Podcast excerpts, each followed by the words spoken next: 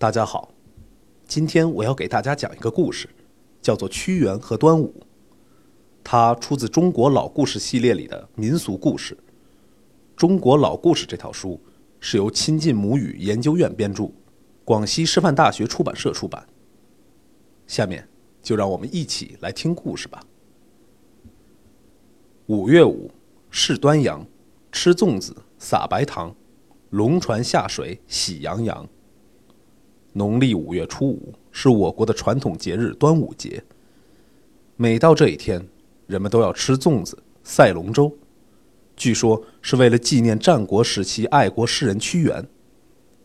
屈原是楚国的大臣，为了抵抗秦国的侵略，他多次向楚王献计献策，一心想让楚国强盛起来。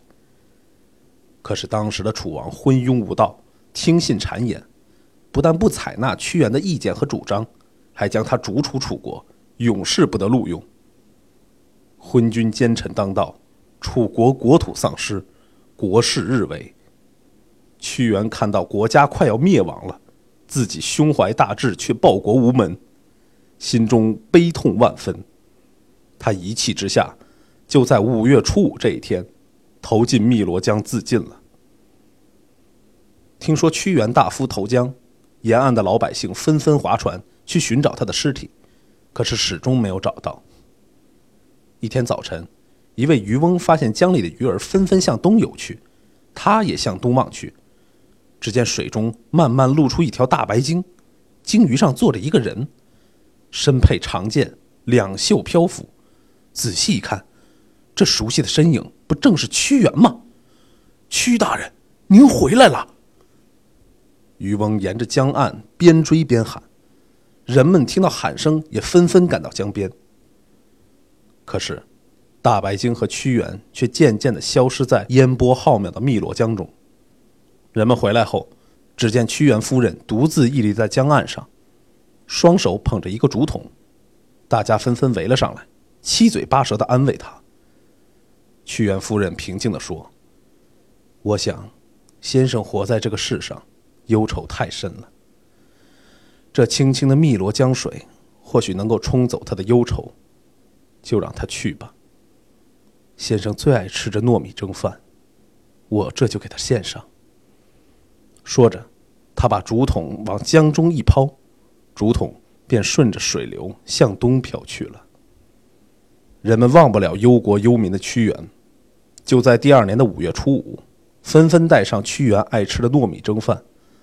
划着船儿到汨罗江中心，哀伤地喊着屈原的名字，等着他出现。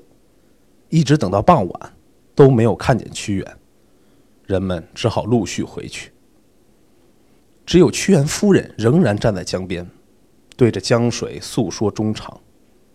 暮色很快笼罩了江面，屈原夫人仿佛看见有条大鲸鱼向自己游来，不禁又惊又喜。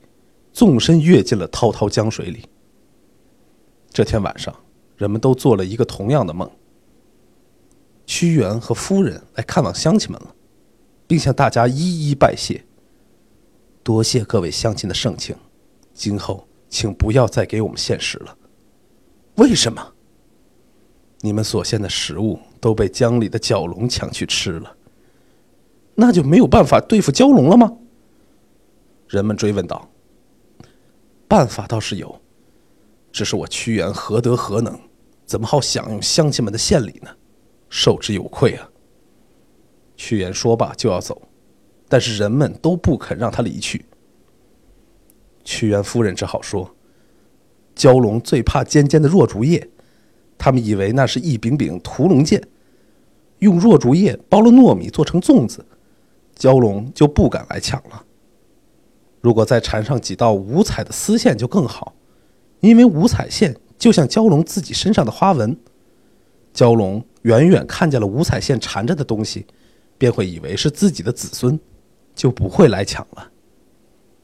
于是，每年五月初五这一天，楚国的百姓就会包好粽子，划船到江上去祭奠屈原。听说蛟龙不伤同类，他们就把去迎接屈原的船头都改成了龙头形状。称为龙船。为了不让鱼儿伤害屈原的遗体，他们还要在船头敲敲打打，吓跑鱼群。千百年过去了，屈原逝世的那一天，逐渐演变成中华民族的传统节日——端午节。